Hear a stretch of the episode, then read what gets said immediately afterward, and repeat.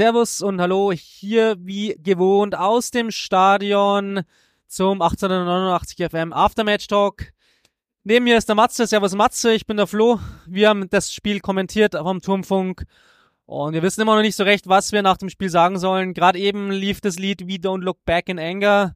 Ähm, die Frage ist, schauen wir mit Wut zurück auf das Spiel oder freuen wir uns eher, weil es eigentlich eine Top-Leistung war vom Jan Matze? Ja, also die Erkenntnis, dass der Fußball mitunter das grauenvollste und schlimmste in der Welt sein kann und der Fußballgott es nicht immer gut mit einem meint, das haben wir heute gesehen.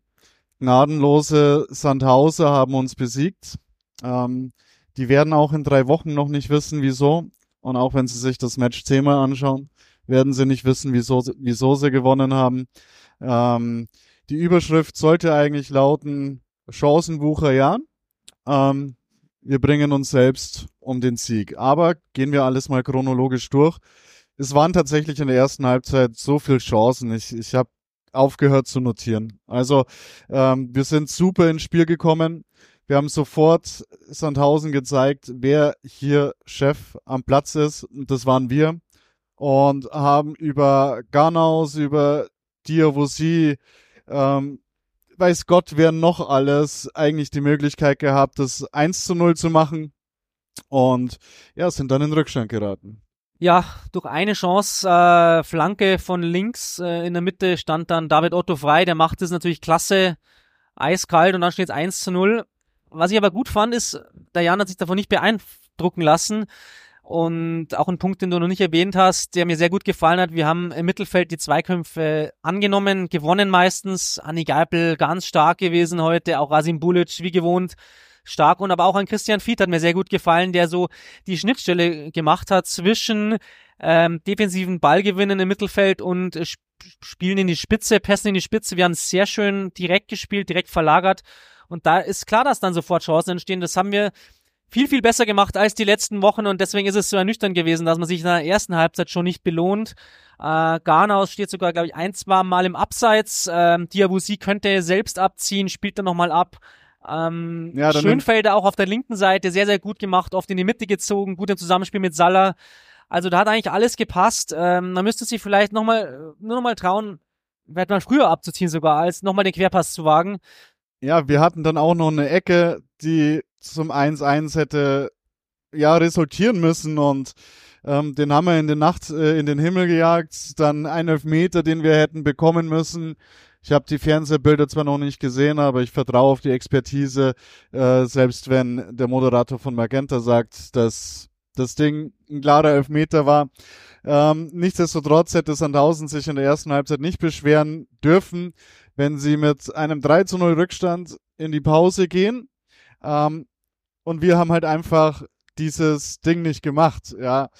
In der zweiten Halbzeit haben wir dann auch genauso weitergespielt. Also zweite Bälle, dritte Bälle, die sind ja alle bei uns gelandet. Ähm, wir haben das wirklich, wirklich stark gemacht. Wir haben attraktiven Fußball gespielt. Die Laufwege haben gepasst.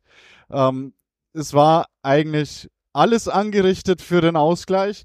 Ähm, aber Chance um Chance äh, konnten wir die Chance nicht nutzen. Ja, wir haben dann in der zweiten Halbzeit nochmal wirklich genauso angeknüpft an die erste, haben ja versucht auch nochmal Garnaus in Szene zu setzen, äh, diesmal mit mehr mit langen Bällen, auch die Einwechslung von ähm, Dominik Kota war ganz gut, fand ich. Der hat auch mal auf links viel Wirbel gemacht, hat auch mal versucht in die Mitte zu ziehen, abzuziehen.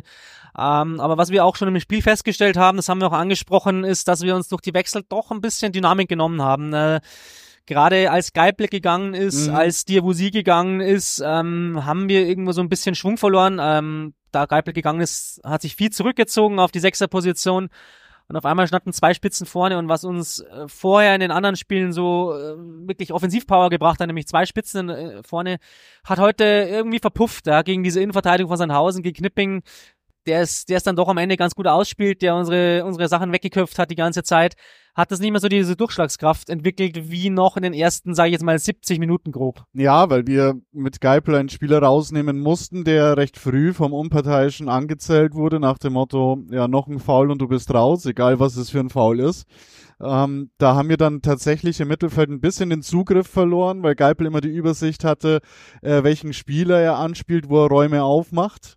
Und äh, das hat dann halt wirklich sehr gut funktioniert, auch auf der rechten Seite mit Faber und Diavosi mit dem Hinterlaufen. Ähm, das war richtig schön anzusehen.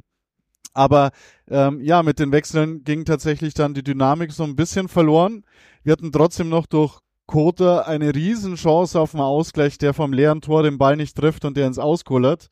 Ähm, dann wäre schon eins zu eins gestanden und dann äh, muss ich sagen, dann gewinnen wir das Spiel noch, dann drehen wir das, weil Sandhausen war eigentlich das ganze Spiel nicht anwesend. Aber dann kommt so, wie es kommen muss. Im Mittelfeld haben mir die Räume nicht mehr zugestellt bekommen. Da hat ein erfahrener Geipel meiner Meinung nach einfach nur gefehlt. Und äh, dann war es äh, Hennings, der das 2 zu 0 durch den Konter ja, gemacht hat. Da wurden wir klassisch ausgekontert. Da waren, äh, waren die Sandhausener dann in Überzahl, ja, 3 auf 2. Gut ausgespielt, rechts äh, durchgegangen, dann Querpass rüber auf Hennings und der äh, macht's halt dann eiskalt ins lange Eck. Äh, da hatte ich eigentlich gedacht, jetzt wird es sofort abgepfiffen. Aber dann hat der Sturmlauf des Jan und dieses Spiel war eigentlich ein einziger Sturmlauf. Wirklich, wo man dachte, das ist vorbei, hat es doch nochmal Erfolg, äh, zum Erfolg geführt und zwar Christian Fied. Sich dann von 16 einfach mal ein Herz genommen, äh, Ball rutscht durch. Gar nicht mal unhaltbar, fand ich. Äh, Renen schaut da dann auch nicht so optimal aus äh, drin und dann wurde es ja richtig spannend nochmal die letzten zwei, drei Minuten. Aber leider deutlich zu spät. Ich habe es dann schon gesagt, auch im Spiel. Es ist einfach, äh, der Anschluss kam dann zu spät. Ja, ja. und trotzdem hatten wir nochmal die Chance zum 2 zu 2, was Renen einmal frei hält. Ne? Sicher Wo den Ball aus dem Winkel kratzt. Sicherlich, ne? Renen auch ein Faktor heute bei äh, Sandhausen. Er hat wirklich gut gehalten, ein paar Schüsse kamen ja dann von uns doch aufs Tor, ja. Die hat er dann richtig gut rausgefischt. Und ähm, Wir haben offensiv alles gebracht, was wir haben. Auch Bräunig muss man erwähnen in der Defensive. Der Junge spielt brutalen Fußball in der Innenverteidigung. Also bis auf das Gegentor, ja. da wo wir, wo sich Otto zwischen den beiden durchgemuckelt hat, zwischen Bräunig und Ballas, waren wieder bombensicher. Ja. Ich habe es ja auch äh, im Spiel schon gesagt. Also das ist für mich die beste Saisonleistung gewesen heute vom Jahr und deswegen ist diese Niederlage vollkommen unnötig.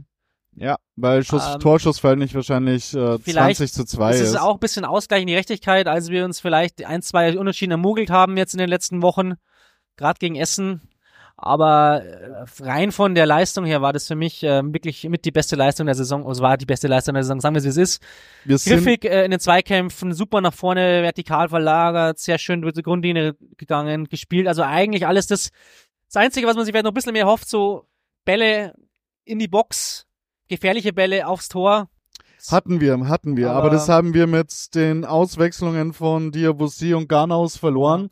Diese, diese äh, Lauf, diese Läufe und ähm, mal kreuzen und sich im 16er anbieten und dann durch sein. Das, das hat einwandfrei funktioniert. Ich muss auch sagen, wir haben heute mit der besten Aufstellung gespielt, die jeder Mannschaft Probleme bereiten wird. Gleichzeitig muss ich auch sagen, ich ähm, erhoffe mir in Zukunft äh, dann auch mit den Einwechslungen etwas mehr Dynamik, wenn du verstehst, was ich meine. Also mehr Spritzigkeit. Ähm, da haben wir den Koter gebracht, ja, der war dynamisch, aber dann auch ideenlos in manchen Szenen, ähm, weil keine Bewegung im Spiel war und er lebt von Bewegung. Ähm, da hat äh, Hottmann, der von der Bank gekommen ist, dem hat ein bisschen das Tempo gefehlt in manchen Situationen. Da wünsche ich mir ein bisschen mehr Spritzigkeit. Da muss er vielleicht noch ein bisschen an sich arbeiten. Sonst ist er ein sehr guter Boxspieler, kämpft auch mit zurück, äh, kann man ihm keinen Vorwurf machen.